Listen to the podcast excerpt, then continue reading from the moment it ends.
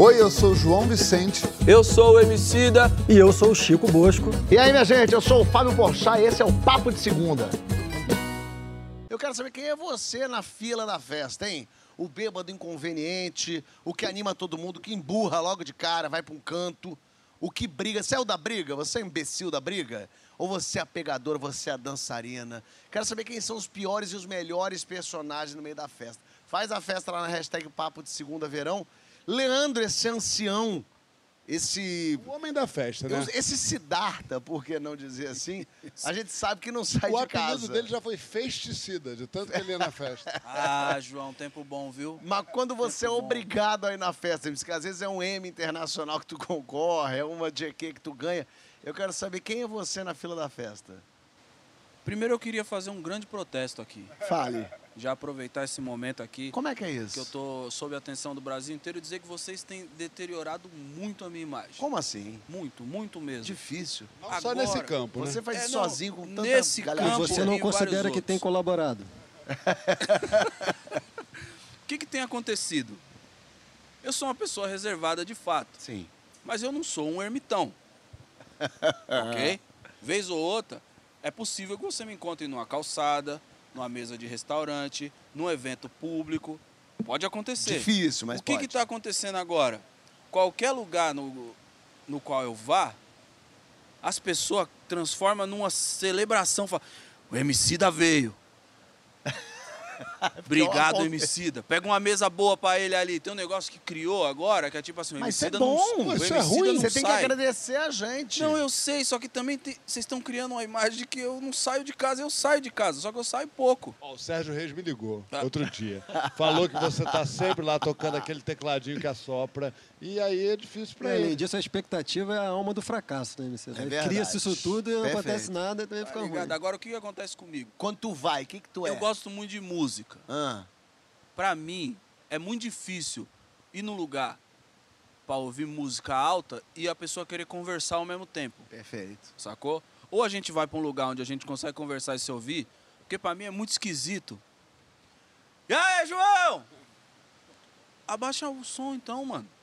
Sacou? Ou ouve música ou conversa. Típico comentário de velho. É velho, É. claro. Não, aí fica a música Mas- alta, não consigo conversar com Mas as o MC pessoas. vai no show de alguém fica cantando, MC? Tu fica Não, can, dançando? não, cantando, tu pula beleza. Timaya? Ca- eu Gosto, adoro música, gosto. Meu problema é as pessoas querem conversar em cima da música. Isso pra mim é ruim.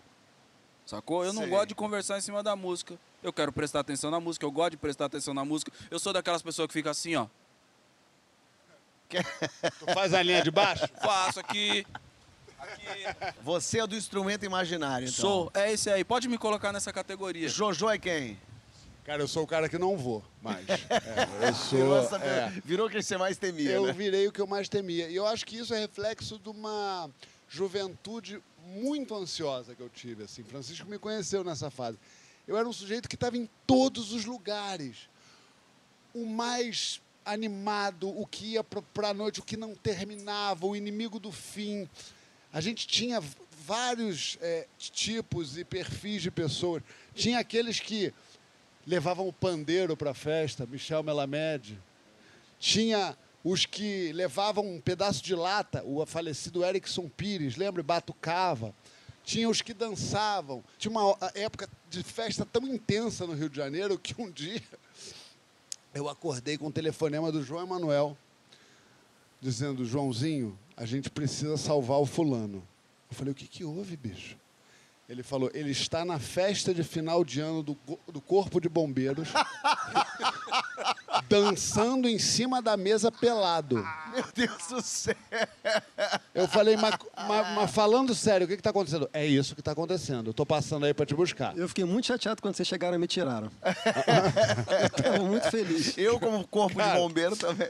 A gente foi, chegou lá e Era a exatamente cena isso? era exatamente essa. Tava um amigo nosso, pelado, fazendo às vezes de Valéria Valença ali naquele, naquele corpo de bombeiros. As pessoas não, não tinha celular tão Sei. normalizado, assim, naturalizado na época.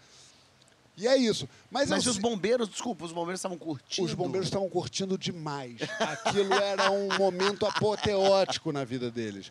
Esse cara é conhecido, esse meu Sei. amigo é conhecido, E ele estava fazendo a festa dos bombeiros. Imagine você, o Fábio Porchat está pelado aqui na nossa festa de fim de ano. Era, não era o Fábio, era outra pessoa, mas igualmente conhecida. Bom, tiramos ele de lá, ele parou de beber. Beleza, Matheus Solano. mas o Gregório agora é casado. Gregório é um, Gregório é um grande fes- festador. Festeiro bom. Mas é que hoje, hoje em dia eu não entendo mais o objetivo da festa. Francisco vai discordar de mim. Mas para mim não faz mais menor sentido. Eu acho a música alta, não é a que eu quero ouvir. A bebida é perrengosa, as pessoas falam demais. É, 30% daquelas pessoas eu não quero ter nenhuma interação. Não, mas isso é festa não, não, pública. não, não, não, não, não, Não, não, não. Para, para. Por que, que esse argumento na minha boca é um argumento de velho e o argumento aqui ele tá defendendo é um, Tem razão, um, MC, um tem. argumento do, do, do, do- Porque, porque eu, eu formulei melhor. É, aí, quando você chega Tá lá... brincando. É co- cara, mas é como assim? É, é, pra que, que você vai na festa se você tem, hoje em dia, um aplicativo de entrega em casa? E eu não estou falando de sexo, eu estou falando de tudo. A gente pega, eu, eu escolho meus amigos, trago para minha casa. A festa é muito melhor, é 100% de aproveitamento.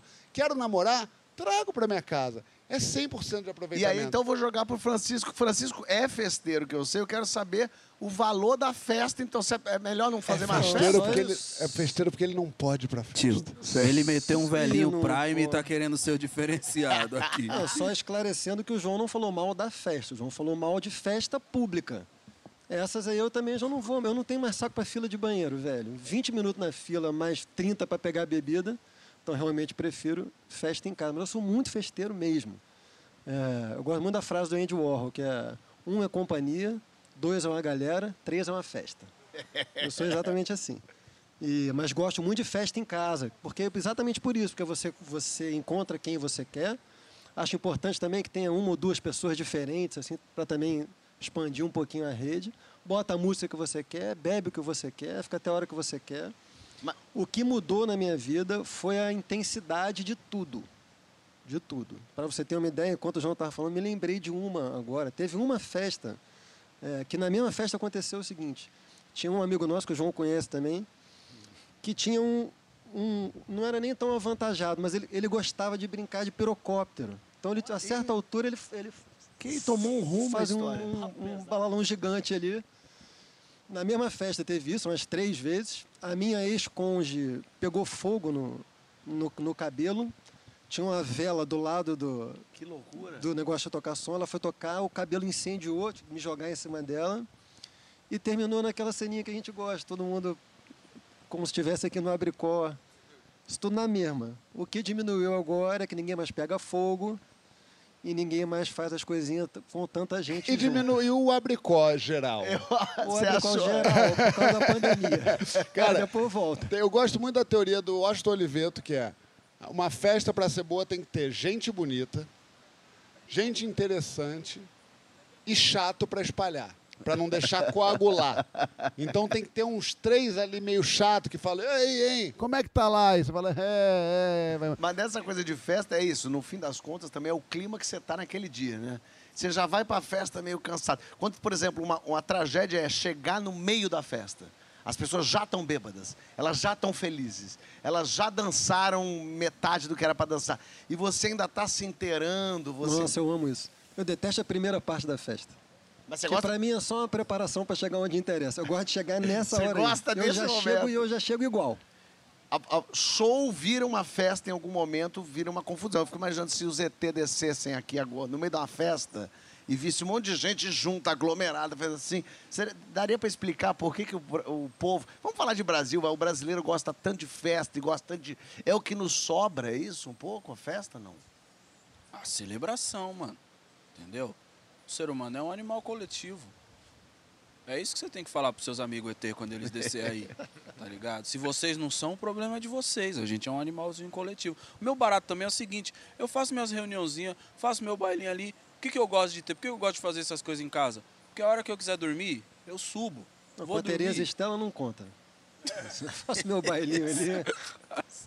Eu vou dormir e acabou, entendeu? O Mosquito, uma vez, ele participou de uma festa bem intensa no Réveillon, não foi, Mosquito? Teve piscina, como é que foi isso, Mosquito? Olha, o- olha o sorriso dele onde foi. Se contar mal, vou contar quem você pegou. Que lembrança. É, foi uma festa boa. Meio-dia, a festa Ih, em seu auge. Aí João Vicente tacando todo mundo na piscina, não tinha nem intimidade com esse cara. Aí ele tacando todo mundo na piscina. Aí daqui a pouco ele veio na, só eu e Paula fora da piscina. Daqui a pouco ele veio, olhou pra mim e fez assim, ó. Vem pra piscina. Falei, vou não. Aí ele, vai sim. Falei, então tá, calma, deixa eu só tirar meu celular. ele fez o tio do pavê, ele O tio do jogou. Pavê jogando todo mundo na Eu piscina. joguei que todas as pessoas da festa na piscina. não, que mas não, parecia que era, mas não era chato. As pessoas ficavam maravilhosas. As pessoas tinham tomado um pouquinho de bebida a mais. Então as pessoas... Só que essa festa foi uma loucura. Mais uma observação. A piscina começou porque é o seguinte, não tinha ninguém na piscina. Daqui a pouco uma menina linda me tira a roupa e piscina, João. Flup, pulou do cima. Foi aí que ele começou a tirar as pessoas da piscina. Tira. Menino, aí começou uma festa na piscina. do- Essa festa foi uma loucura. Começou festa muito louca. Aí fiz isso no Mosquito. Cheguei na Paula, quem conhece Paula Lavigne, pessoa conhecidamente muito, que eu amo loucamente, muito brava. Então aí teve uma hora que eu falei isso, pra, eu falei pra Paula assim, só tem você fora da piscina, né? Acho que eu vou ter que jogar também. Ela falou, tenta a tua sorte. E ela não ficou na piscina. Mas teve um dado momento que ele estava na, fe- na- na festa comendo solta. Daqui a pouco vem a Queen Latifa Meu Deus do céu. com uma caixa de som, veio trazendo de, de, de, de maiô, trazendo a caixa de som, botou, plugou um microfone e fez um show Para. na Do nada. dia 1 de janeiro de, 2000, de, de 2017. É, 17 ou 18. Nesse tipo de festa, eu gosto de estar. Mas é uma festa que, assim, você nunca sabe se vai ser isso. Entendeu? E eu não tenho coragem de arriscar tanto. Teve uma época da minha adolescência que eu cuidava muito dos meus amigos bêbados, porque eu estava contando que quando eu fosse ficar bêbado, eles iam cuidar de mim. Só que se eu não tivesse cuidado deles, eu duvido que eles tenham cuidado. Então, toda festa, quando um começava a ficar muito bêbado, eu, opa, vou acionar esse papel aqui, vou cuidar desse rapaz aqui. Cuidar no dia seguinte, ó. Cuidar como? Cuidei de ti. Como? É água pra caralho, é Cuidou jogar de mim? embaixo do. De você, não. Ah, tá. Não, da adolescência. Eu fiquei até com medo. Da cuidou de mim? Joga no box, pelado na água fria, deixa lá marinando, fica do lado de fora, vem alguém, não, não, ele tá aqui tomando não sei o quê. Pode ser minha cabeça, mas tá suando muito errado, sabe? Quando Aí eu eu, vejo um amigo bêbado, eu, fa- eu penso, vou cuidar desse Aí eu rapaz deitava aqui. com eles na cama e ficava abraçado pra aquecer. Eu, eu Pra sempre- aquecer, Não, pera, é brincadeira. Agora é brincadeira, Brasil. Mas eu fui muito essa pessoa de cuidar das pessoas, porque eu queria muito ser cuidado. E fui também. Porque daí já perdi. E na verdade é isso, né? A festa atrapalha. João é, já foi porradeiro, não foi? Você já não bateu em gente, festa? Não, já. Chato isso, hein? Não, não. Pessoa que bate. Não é isso. A questão é que o Rio de Janeiro era um lugar de muita briga, numa época. É. Tipo, Eu, uma. por exemplo, nunca briguei. Mas eu já apanhei. Mas brigou porque. Mas apanhou porque não logrou Pelas sorte. costas e porque eu não estava com você. Não, mas, a- cara, o Rio tinha uma cultura de porrada. É Um verdade. dado momento, tinha porrada. Acontecia Isso é porrada. chato. Só que qual é o problema? Eu sou grande. E o cara grande, em geral, o, o playboy olha pra você e fala, eu vou bater naquele cara. Porque ninguém quer bater no, no- num cara que não oferece perigo. Então, assim, já aconteceu poucas vezes na vida de, de, de rolar. Mas era muito louco isso do Rio de Janeiro. No Rio de Janeiro, três vezes por noite, numa festa, tinha uma porrada de cinco contra cinco. Aí entravam os seguranças. É, Deus é me livre. Uma loucura. Em-. Eu estava nos mesmos lugares e não via essas brigas. Não vi essa. Não, você não via briga no Rio de atrai, Janeiro? o João Mas você não atrai. via briga no Rio de Janeiro, Francisco? Como é que você não via? Via, mas eu não estava metido nela. então, mas você via. Emicida, você ah, já falou que então que não é tão festeiro assim, mas vai em festa. Mas já deu vexame em festa. Queria muito ouvir um vexamezinho teu em festa. Tu já brigou? vexame meu em festa? É, tu já ficou muito louco, ou tu brigou com alguém. Não digo brigar de soco, não, brigar de discutir Já, mesmo. já, já. Uma vez, vê que bagulho louco, né? Porque o backstage ele também acaba se transformando numa festa. Isso nem foi, nem faz tanto tempo. Verdade. Eu tava com, com a garganta meio inflamada e um amigo falou, mano, quando você tiver com a garganta meio inflamada, toma um, um conhaque. João sabe que eu sou fraco pra bebida. Não bebe, Emicida não bebe. Qualquer coisinha, eu já tô com o sorriso frouxo já, já tô falando demais, entendeu? E eu tava ali conversando, tava eu e meu mano Sapinho, tomando. tomando. Nós ia abrir o show de um cantor internacional que nós era fã, o Mos Def, é, norte-americano, gringo. É, quando eu levantei, o negócio bateu. Porque enquanto eu tava que nem sentado, maré, né? enquanto eu tava sentado, tava tudo certo. Eu tava concatenando as ideias, no meu entender, tá ligado? Quando eu levantei, o mundo fez assim, ó. Sabe o Michael Jackson? Who's bad? Aí eu falei, mano, tô diferenciado. Eu fui andando aqui, ó, sentido maçaneta do camarim. Vamos lá descer a escada. Dei uma encarada na escada. Quando eu vi, vinha subindo uns caras. No que eu olhei, era o Mosdef que tava subindo, pô.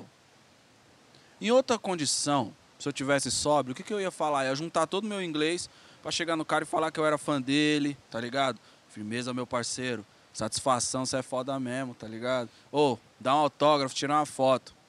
Mano, eu olhei pro meu camarada Sapinho, Selinho. coloquei a mão no ombro dele, desci aqui, ó, em direção ao olho do gringo. Mas eu fui fixado, Fábio, de um jeito tão fixo, assim, tão firme, que nem o segurança do cara me barrou. Parecia que eu era um amigo íntimo do cara de 30 anos. Eu cheguei no gringo, botei a mão no, no pescoço dele aqui assim, ó. Falei, seu som é foda, moleque. Não para com esse bagulho, não. Sapinho, vem. Sapinho pegou o cavaco e meteu um fundo de quintal e nós dois juntos. Nós iremos achar o tom. O gringo não entendeu nada. Só ficou naquela atmosfera assim, ó. que maravilha. E, nem, e pior ainda, mas, mano. Tá tudo certo, é Não, peraí, pior não, ainda, Não, não, não, não, não preciso ir mais do que isso. É, tá o bom. selinho rolou, hein? Eu tô achando que de alguma forma houve língua. Olha aqui, vamos pro próximo bloco. E no próximo bloco a gente vai ter encontros interge- intergeracionais. Bonito isso. O que, que, é, Intergeracionais. Intergeracionais. que, que é isso? É a gente. É É aqui, isso, ó. por exemplo, Daqui é pra isso. cá, daqui pra lá. É aquela primeira metade que lutou pela democratização, que tava lá no começo de tudo. Perfeito. Na era Vargas. Isso, aquele, de- aquele da época do Guaraná de rolha. Eita, rapaz, esse aqui quando falou independência ou morte, um deles gritou, Chama no então cavaco, independência. Chama no cavaco. Francisco naquela época de chão batido, correndo, jogando bola pela rua. E- Olavo Bilac, grande amigo dele, a época dos pombos. E aqui Rui a gente jovem, que tá na farofa de GK, Isso. que tá brincando. A gente quer saber disso, quer saber você, da tua rede aí. É os amigos velhos ou os amigos novos? Hein? Fala, comenta com nós no hashtag Papo de Segunda Verão. Amigo, amigo, amigo. E a gente vai falar disso agora, de amizade. Mas de amizade entre idades diferentes. Você, você tem amigos muito mais velhos que você, muito mais novos que você. Tá rolando agora uma tendência chamada ageless, que diz que as pessoas elas não vão se conectar mais pela idade, mas por valores, gostos, interesses. Você concorda com isso? É verdade mesmo? É melhor ter amigo mais velho amigo mais novo? O que, que é? Fala lá na hashtag Papo de Segunda Verão. João, por exemplo, é amigo de Caetano, de Gil. Né? Mas aí é fácil também ser amigo dessa gente, que daí é amigo do, do, do, do imortal, teu amigo do, do, do bem imaterial. Eu quero saber como é que é isso, hein? Fala um pouco dessa amizade. Você sempre foi amigo de gente mais velha, mais nova? É, respondendo essa pergunta primeira, é. Aí é fácil. Mas, é, mas eu sempre gostei de gente mais velha. Sempre tive, tive interesse em saber, porque eu gosto muito de história, de, de saber o que a pessoa. A gente falou no programa passado sobre ouvir. Eu gosto muito de ouvir as coisas que as pessoas têm para falar. Aí você vai dizer. Eu te conheço. Tu não gosta assim tanto de ouvir porque as pessoas têm de falar. Não todas, mas algumas muito. Eu acho que, que você ter amigos mais velhos, e a gente tem. E mesmo eu tenho a sorte de ser amigo do Caetano, do Gil e de outras pessoas, do João Manuel, que é um outro amigo meu que ninguém conhece, quer dizer, conhece um pouco. É, mas vários amigos, Chico Bosco, pessoas muito mais velhas que eu, mentira. É, mas isso enriquece a sua vida. É, porque são pessoas, em geral, que conhecem muito da experiência humana. Isso me interessa muito, saber o que eles acham, perguntar conselho e tal. É, é, mas o que eu acho que é mais bonito é que realmente esse negócio de que idade é, uma, é um corte, é uma linha de corte de interesse. Eu acho que é uma coisa muito do mercado de consumo foi entregando, obrigando a gente a nos dividir por idade. Mas é porque É. quem tá na mesma idade tá, entre aspas, vivendo as mesmas Os experiências. pois né? é, tá mas, no só, mesmo momento. mas só que tem uma coisa de que a propaganda, a televisão vinha num movimento de quase que dizer que mulher de mais de 60 de 40 não presta, homem mais de 60 tá velho, não namora, não. É isso que dão pra gente, que não é interessante. E ao contrário, eu acho que é uma. Eu acho que quanto mais velho a pessoa, mais né, gostoso de conversar é e tal. Eu acho que a minha vida foi muito enriquecida. Claro, muitas vezes você se sente um imbecil, se sente. Você tem técnicas desenvolvidas para você fixar o olhar quando o Caetano cita um livro que você obviamente não sabe nem que foi publicado ou não entendeu nem o título é, do livro e você faz a minha técnica por exemplo é, é um é um sim constante com a cabeça que que eu vou indo e vai deixando ali Pra parecer que você tá totalmente dentro. igual o Francisco Francisco cita um monte de gente aqui que não tem Tudo uma grande mentira. É, etimologia de palavra, ele inventa a palavras dela. tudo em latim. Você É, acha que ele hum. sabe tudo essas palavras em É, latim? o microfone vem da palavra microfônios. outro dia ele grego. falou que ao terra do chão é praia de areia preta É, falou isso. Ô, Francisco, agora, ao mesmo tempo, a gente pode dizer também que é fácil aprender com os mais velhos, porque eles têm histórias, experiências. Eu quero ver aprender com os mais novos, porque acontece uma coisa inversa, que se, se a gente se interessa pelas histórias dos mais velhos, tende-se a dizer que os mais novos não têm nada a ensinar. Vai ensinar o quê? Eu fazer dança do TikTok? Não, isso é um absurdo. Acho que os mais jovens têm muita coisa a ensinar aos mais velhos. Quando eu descobrir o que é, eu te conto. Cara, eu, eu, eu, como sou muito. Desde cedo, o, MC da, que é o nosso velho espiritual, eu também não fico atrás. Assim, o meu apelido, quando eu tinha, sei lá, 11, 12 anos, era Mestre dos Magos. Olha aí. Os mais jovens não vão pegar a referência, mas era o desenho Caverna do Dragão, que tinha um velhinho que era enigmático, assim. mas Eu já sempre fui o Mestre dos Magos. E, e como eu já me interessava muito por conhecimento e tal, tive amizade com homens. Eu, quando eu tinha 20 anos, eu já era amigo. Eu era muito amigo dos meus professores, por exemplo. É curioso que a minha filha também é, muito parecido, assim. Mas tive amizade com pessoas de 50, 60, 70 anos. O próprio Caetano, quando o Caetano tinha 60, eu tinha 20 e poucos, a gente era amigo. Antônio Cícero, que é um grande amigo do Caetano. Zé Miguel Wisnik. Meus mestres se tornaram meus amigos. E de uns tempos para cá, eu ficando mais velho, estou começando a, a querer ter amigos bem mais jovens. Vocês não valem, porque vocês, vocês não, não, não me municiam com as informações suficientes. Porque as pessoas de 20 anos. Não é isso que você me diz Tão lá no camarim quando eu te conto as coisas. Não, o João é verdade. O João municia O João- bastante. Eu adorei, É. eu adorei. Vocês não me municiam com as informações suficientes. Porque eu vou eu- usar isso aí porque eu eu, preciso vou de- xingar as pessoas também. Elas vão achar que eu tô falando uma coisa muito elogiosa. Cara, os, os jovens têm contato com subculturas artísticas, políticas, comportamentais, que eles estão vivendo aquilo ali diretamente. E eu, para entender a realidade, eu, eu preciso de, de que as pessoas me. E os meus informantes que eu tinha, agora já não tem mais 20 anos, agora estão todos na idade de vocês aí, ficando com cabelinho branco igual o João. ó. Então, então eu vou, vou abrir uma renovação. Ó. Quem quiser chegar, que tiver menos de 30, E essa coisa da, da juventude, da renovação, é, é fundamental. Eu vejo muita gente falando de comédia, assim, falando, não, porque o Porta dos Fundos, eu queria fazer uma coisa tipo Porta dos Fundos. Eu falo, não faça. Você tem 20 anos, faça uma coisa que a gente nem imaginou que ainda vai existir. Vocês têm que. Isso tem que ter sido uma inspiração para você criar um- uma, uma troça nova e que eu não saiba nem me relacionar com isso. Porque é um momento importante da pessoa arriscar, ousar, errar, fazer umas, umas coisas meio estranhas que não funciona direito, justamente para ela ir lapidando isso e criar um troço que daqui a pouco a gente do Porta dos Fundos vai olhar e falar: o que, que é isso? Esse tipo de humor aí, eu nunca, nunca vi isso antes. Agora, brincadeiras à parte, Fábio, tem uma coisa na juventude que não tem sempre, né? E que algumas pessoas mais velhas têm, o próprio Caetano, por exemplo, que é um colágeno existencial, que é uma, um estado de disponibilidade experimental para a vida, de impedir que a vida perca sua indeterminação. Isso me atrai muito na juventude, assim, me atrai em qualquer pessoa, mas é mais difícil você achar, porque a tendência na vida é a gente deixar a vida se determinando. Você constitui família, é uma palavra horrorosa, né? Constitui família, a sua vida vai ficando mais regrada. E, e as pessoas mais jovens, porque elas têm menos, elas acumularam menos coisas, elas têm menos a perder também, elas têm uma disponibilidade para a vida que eu acho sempre imensamente atraente. Eu fiz um filme com a Irene Ravache. A Irene Ravache talvez seja das cinco melhores atrizes que a gente tem no país, um negócio incrível. E ela, imagina, isso foi 2013. Então eu fui contracenar com a Irene Ravache, meu, meu Deus do céu, é Irene Ravache. E aí estamos fazendo, era um filme que eu tinha escrito, que o Ian dirigia, o Entre Abelhas, e ela fazia minha mãe. Aí a gente tava fazendo assim a cena, aí foi fez o meu lado, aí foi o lado dela, eu contracenando com ela. Aí daqui a pouco ela parou e falou: "Não tá acontecendo". Eu falando: "Caramba, a Irene não tá acontecendo". A Irene falou: "Não quero fazer o que eu faço, eu quero fazer o que vocês fazem. Eu quero fazer esse negócio que vocês estão fazendo aí, que é uma coisa de não tem nenhum tipo, parece que vocês não estão atuando, parece que vocês estão jogando tudo fora. Eu quero entrar no mundo de vocês". Eu falei: "Imagina, Irene, você já tá, já tá lá não, não, não.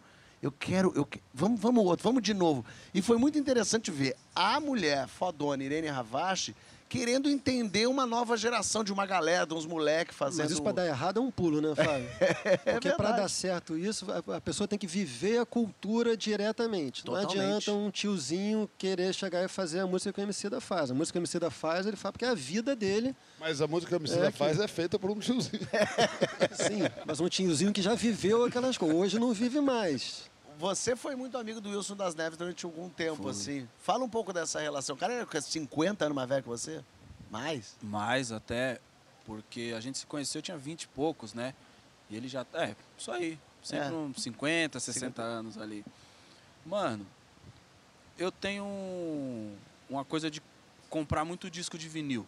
E não à toa, assim, não é uma coisa só minha. A minha geração do rap, ela vem de uma geração que usava muito sample, que é o pedaço de uma música repetidas vezes, das músicas que eles escutavam antes. Então a gente herdou essa tradição, que é uma das coisas mais legais que a gente tem. Então tinha um, um hábito de se referir aos artistas que tocavam essas músicas que a gente sampleava como mestres, como professores. E quando a gente tinha a oportunidade de encontrar com eles, era mais fascinante ainda, porque a gente conhecia as músicas, conhecia a história das músicas, e quando a gente estava perto dos mestres, a gente tinha a oportunidade de ver as histórias incrível da música brasileira no detalhe, sabe? Que é uma coisa que o livro de história não traz para você. Então, o Wilson das Neves ele trazia uma perspectiva muito mais próxima, sabe? Ele que fez a gente compreender que o samba não era somente um gênero musical, era um estilo de vida e era um cara super leve. A gente sempre falava isso. A gente trabalha com jovens de todas as idades. A gente trabalha com jovens de 17 anos e de 82, sabe? Porque, por exemplo, ele era um cara que sempre estava bem humorado. Ele chegou, eu lembro a primeira vez que a gente se encontrou, a gente estava numa conversa, aquela coisa de escutar o mais velho falar, essa coisa da reverência. E ele disse assim: Sabe, meu filho, se eu pudesse voltar no tempo e recuperar todo o dinheiro que eu gastei com droga, eu gastava de novo. Mas isso deu uma quebrada na nossa expectativa, porque a gente estava esperando que viesse, né, a ideia moralmente correta. E ele mostrou que, mano, ele era um de nós ali, sabe? Então es- esse esse vínculo ele foi super se intensificando. Então, para mim, é uma oportunidade de, de aprendizado, é uma oportunidade de escuta. Agora, quando eu estava em Portugal, eu tive a oportunidade de fazer algumas coisas com um do- dos sociólogos mais bacanas que tem hoje no mundo, que é o Boaventura Souza Santos. E a gente estava conversando sobre a escola e a coisa da, da Grécia Antiga, de conversar, né? E a gente falava do... Sócrates nunca lançou um livro. Tales de Mileto nunca lançou um livro. Como o conhecimento desses caras chega até os nossos dias? Porque eles conversaram, sabe? E eu acho que à medida que a gente vai amadurecendo, essa forma prática, utilitarista de ver a vida, vai fazendo a gente colocar algumas pessoas de escanteio e a gente vai perdendo essa troca. Principalmente essa troca da vivência, que ela é muito rica. Eu concordo com o Chico, essa coisa do da energia do jovem, de, do, de entender que pode desperdiçar tempo, né, mano? Então vou gastar tempo naquilo ali, porque a gente também bebeu dessa fonte e às vezes continua bebendo, só que de uma forma mais específica. A gente vai tentando ter uma curadoria maior, ser mais assertivo. Mas a coisa do- dos mais antigos, o peso da vivência, ele é muito significativo, sacou? E o Wilson das Neves trazia isso de uma, ma- de uma maneira afetuosa, de uma maneira que não era professoral, ele sempre estava partilhando. Então imagina o que, que era, tá com um cara que tocou uma bateria com o Pixinguinha uma vez E ele chegava no estúdio pra gente e perguntava, mano, queria entender melhor a rítmica desse negócio que vocês estão fazendo aí. E a gente se sentia muito lisonjeado do interesse genuíno dele na música que a gente estava fazendo, tanto que a gente construiu um monte de coisa, sabe? Total. Agora eu quero dar um conselho pra você de casa. Não ouça conselhos. Conselhos são as piores coisas que podem acontecer. Ou não, ou ouça conselhos. A gente vai falar sobre conselho no próximo bloco. Quero saber quais foram os piores conselhos que você já recebeu. E quais os melhores conselhos. Eu aconselho o João, todo dia o João me liga. Fala, Faminho, tô aqui, pô, numa pegada, quero que você me auxilie. Francisco, muito, me liga, eu passo muitos conselhos. E eles fazem o extremo oposto daquilo que eu indico. Quero saber de vocês. Comenta lá na hashtag Papo de Segunda Verão. E meu conselho é que você continue assistindo a gente. Papo de Verão tá de volta, direto da Praia do Abricó. Aqui hoje a gente vai falar sobre conselho. Minha linda, minha gatinha, minha bonitinha. Você quer um conselho? Você quer alguma coisa? Meu galã, meu garanhão, você quer um conselho bacana? Agora a gente vai falar dos piores conselhos. João, já ouviu muito. Você não gosta quando eu seduzo o público, né? Ele fica, ele fica dividido. Isso aqui ganha ele, ó. Isso aqui eu, eu consigo você aqui, ó. É assim que eu consigo o que eu quero de você, tá bom, minha linda? É que eu fico meio, eu fico meio entregue. Porque você tá dentro. Porque aqui a gente usa um ponto aqui, ó. Então fica dentro da gente essa pessoa fazendo assim, ó. Ó, se eu fizer assim, ó, como é incômodo. Tá com ponto. ó. Ai. Que conselho você já recebeu, João Horrível? O que, que você acha ruim? Tipo, saia da sua zona de conforto, é ruim? Siga teu coração, siga seus sonhos. Fala você lá na hashtag Papo de Segunda Verão quais foram os piores conselhos. Joãozito, fala um pouco de conselhos horríveis. Cara, eu já falei isso aqui. É, eu, eu- pior do que conselho horrível, pra mim, é conselho leviano. É isso. Outro dia eu vi um sujeito falar, pô, siga seu coração. Eu falei isso aqui. Siga seu, é, seus sonhos. Se você acreditar, bicho, você vai conseguir. Já viu a desigualdade desse país, otário? Já viu como é que é? Você acha que o cara lá da favela, que se ele acreditar muito. Você acha que ninguém, a, a- a comunidade é, um é formada por um bando de gente que não acredita, que não sabe sonhar. Só você sabe sonhar. Ele sonha, ele sonha. Francis- Mas. é, ih, não, tá bom. Não, achei que tu ia. Eu achei que depois dessa lição zona, tu, Não, não, tu meu- vai seguir. Não, eu vou adoro con- quando o João tem problema com os outros. eu fico vendo, é bom demais. Cara, o pior conselho, João Manuel, que eu citei aqui, que é um amigo meu, grande amigo meu, e na época, sei lá, quando eu tinha uns 16, 17 anos, a gente estava muito amigo e, e, e eu queria ser ator, né? E aí eu falei, pô, eu quero ser ator, quero fazer uma faculdade de teatro, não sei o quê, me inscrevi na Cal, e ele disse, olha, João, ator é a pior profissão que existe no mundo. Porque você olha para os atores, aí ricos, famosos e bacanas, e você está só vendo a ponta do iceberg. Embaixo disso tem um bando de ator pobre que não consegue trabalhar, que só e é verdade mesmo, né? A profissão de, ator e atriz é de fato muito ingrata, né? Tem ator que tá aí, não consegue fazer nada, não consegue trabalho, vive num perrengue, na pandemia se fudeu muito. E ele me falou isso, eu fiquei muito assustado. É, e aí eu saí da Cal, fui para São Paulo, não sei o quê, fui. Então me atrasou muito o sonho esse conselho que ele me deu. Esquece isso, isso é uma bobagem. Só que por outro lado, não dá para saber, porque eu me construí indo para São Paulo, eu me construí trabalhando em publicidade, eu me construí fazendo. Talvez se eu fosse naquele momento não teria dado certo. Francisco, nossos primeiros aconselhadores da vida são os pais. Agora, são as pessoas ideais para a gente ouvir conselho, as pessoas que não querem que a gente faça nada errado. Não, pai, pai é caga-regra por narcisismo. Você fica viciado em alguém que você pode comandar, basicamente assim. Outro dia um amigo meu, Fred Coelho, professor de história, tem uma filha adolescente. E a filha entrou na cozinha e fez uma pergunta muito trivial. E ele veio com um ensinamento, entendeu? Ela virou na hora e falou, Mateus, versículo 3, para... Acabou com o cara, com toda a razão, assim. Então, não. Eu não gosto de conselho, Fábio. Eu sou contra conselho. Eu acho conselho um mal da humanidade. Se alguma vez Mal eu... da humanidade. Ah, acho que eu não gosto. Sabe por quê? É, em geral, eu acho conselho preguiçoso é, e, e presunçoso. Preguiçoso porque, em geral, quando eu vou contar alguma coisa para alguém, é um problema que eu já estou me debatendo com aquele problema há algum tempo. Perfeito. Portanto, não é de solução tão simples. Aí você começa na terceira frase, o cara já vem e já, já quer Por que, resolver. que você não faz isso? Por que, é que você não faz isso, imbecil? Porque eu já pensei, se fosse assim. Então, a primeira coisa, primeiro, quer dar um conselho só depois de 20 ou 30 minutos. Aí você tem direito a falar alguma coisa, tá?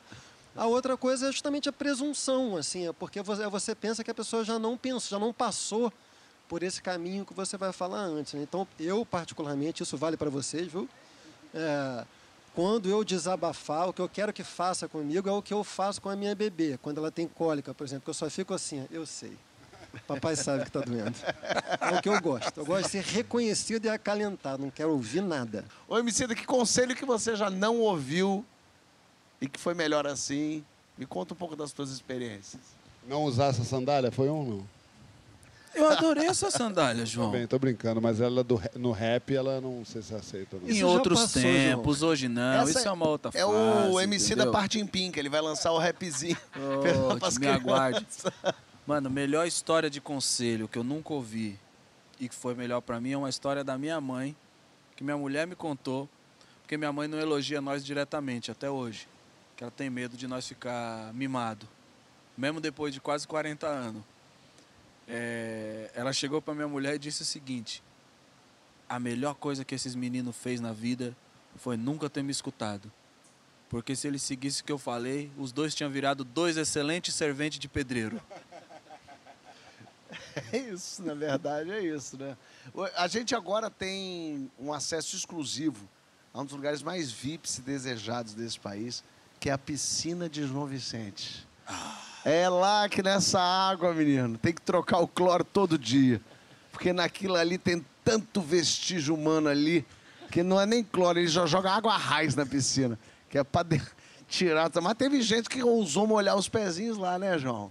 Essa área VIP tua é boa, foi né? boa. Foi bom, Foi é? bom. O que acontece naquela piscina em geral é bom. Fica naquela piscina, inclusive. Não, a gente vai mostrar agora. É mesmo? Eita, rapaz, então tire as crianças da sala, vamos ver.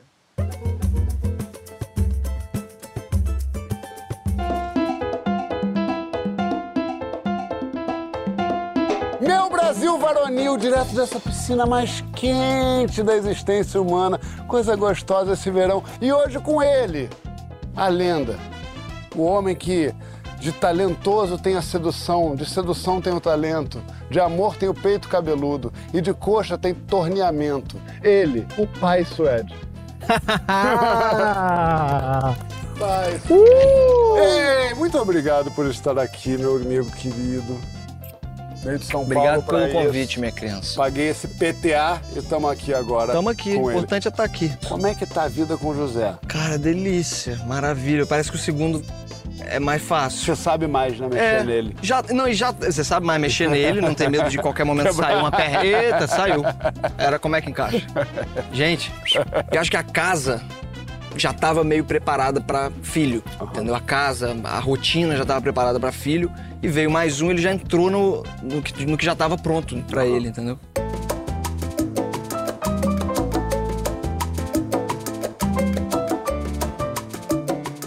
E Maria e José? Ah, é gostoso demais. Mas ele- entre eles? Ah, É só maravilhas? É só maravilhas. Já. Aquele carinho. A Maria vai fazer um carinho aqui. E é um carinho. Ah. Mas no final tem. Às vezes tem, entendeu? Ela faz o carinho todo, faz vozinha. Oi, neném, não sei o quê. Mas no final tem um- uma unha que fica. Às vezes. Beijinho, ó, mordida, aquela. Ela uma raivinha. Tem uma raivinha. Porque ela é muito protagonista, né? Ela é muito protagonista. Se ela tivesse aqui, ela era, era tudo dela. E, querendo ou não, cara, dois anos de pandemia. Foi quando ela cresceu. Então era dois anos tendo o pai dela e a mãe dela só pra ela. Todo mundo que ia lá em casa só pra ela. E aí vem o José, ela sente um pouco, muito menos do que eu imaginava. Mas tem isso, assim, de vez em quando eu vejo ela um pouquinho chateada dele estar roubando a mãe dela.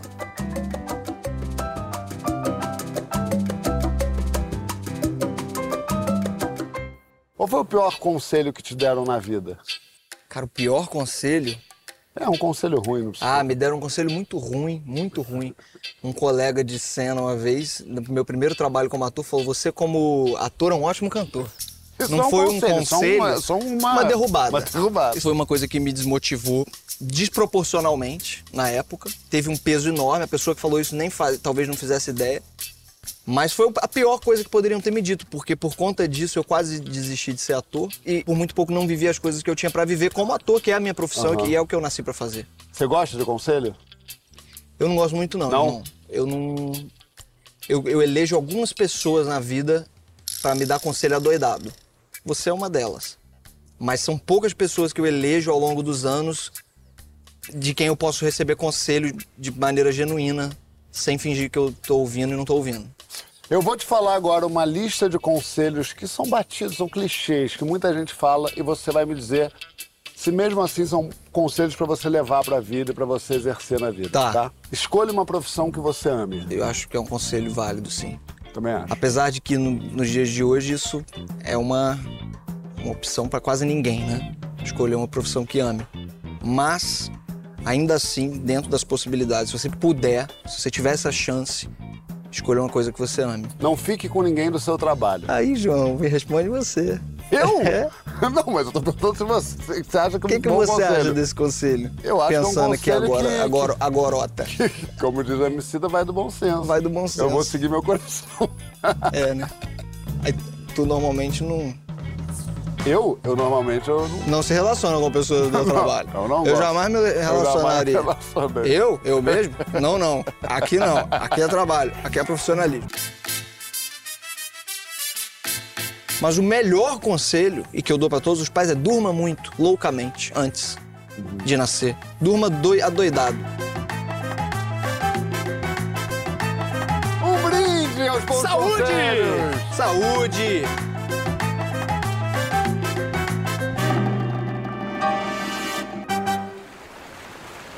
Ah, aquela piscina, Joãozito. Aquele lava-pé ali. Já brincou bem lá, né, Já Fábio? brinquei ali, mas não do jeito que você brinca. Brinquei de Lego de Playmobil, não brinquei com as tuas Barbie, não. ali naquele meiozinho, tomando um vinhoto gostoso. Eu quero saber, pra gente encerrar nosso programa hoje, um, um conselho que você daria pra, pra 2022. Vote que nem gente. Perfeito. Francisco, quer dar um... Acompanhe o relator, votem sóbrios. Boa. Emicida? Cara, o que, que eu posso fazer? Se eu pudesse acrescentar, é uma camiseta vermelha. Vota direito, arrombado. Vota direito, arrombado, é isso. E ao mesmo tempo, E você, e você, você? eu daria o conselho pra mim mesmo que é não aposta no Brasil nessa Copa do Mundo. Importante. É. O Brasil é underdog, hein? Tá correndo por fora. Quer- ali. que- quem vai ganhar? Uma aposta, uma aposta boa. Copa do Mundo. França, Brasil. França paga 2 para 1. Um, né? Brasil, França. Conservador é França. Eu vou do Brasil porque Vinícius Júnior vem aí despontando forte. Vai de temos, Brasil mesmo, Temos aí um Paulinho que vem de, de- com força aí também. Temos gente boa. Alexandre. Emicida, quem ganha a Copa do Mundo? Ih, rapaz, pensou, era tão rápido. Lula. Ele vai falar Lula. Mosquito, feijão, obrigado. Quero saber a aposta do Brasil. Quem que vai ganhar a Copa do Mundo? Flamengo. Mal sabia ele. Vou nessa aí, vou torcer pro Brasil. Não, torcer eu também vou, pô, Não, lógico. mas eu acho que dá. Eu quero que a França se exploda. Em 2014 tava 6x1 a Alemanha e eu tava falando, vai dar, gente. Calma que vai dar. É isso aí. Eu sou esse. Minha gente, meu conselho pra vocês é semana que vem continuar aqui ligado no Papo de Verão, porque tem mais. Agora é apenas adeus.